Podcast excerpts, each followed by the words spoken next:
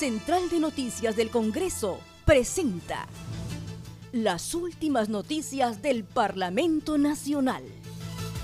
Una producción de la Oficina de Comunicaciones.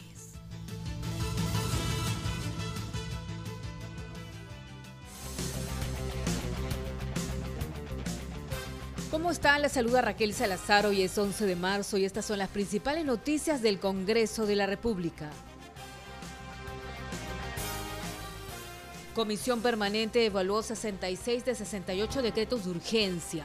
Hasta la fecha, la Comisión Permanente aprobó 56 informes. Tres no fueron aprobados y siete no tuvieron acuerdo, dado que el número de abstenciones fueron superiores a pesar del arduo debate. Todos estos documentos serán elevados al Congreso complementario con todos sus antecedentes. Se instaló la mesa directiva de la Junta Preparatoria.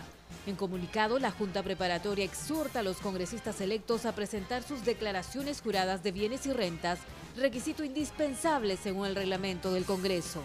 En esa medida, se podrá definir el día de la juramentación a los 130 congresistas electos. Aumenta a 13 el número de infectados del COVID-19 en el Perú.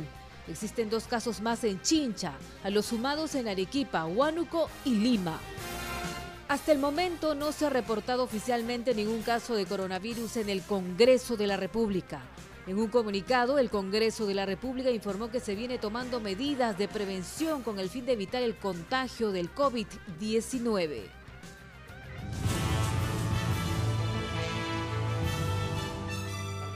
Central de Noticias del Congreso presentó las últimas noticias del Parlamento Nacional. Una producción de la Oficina de Comunicaciones. Los invitamos a visitar nuestras redes sociales y sitio web www.congreso.gov.pe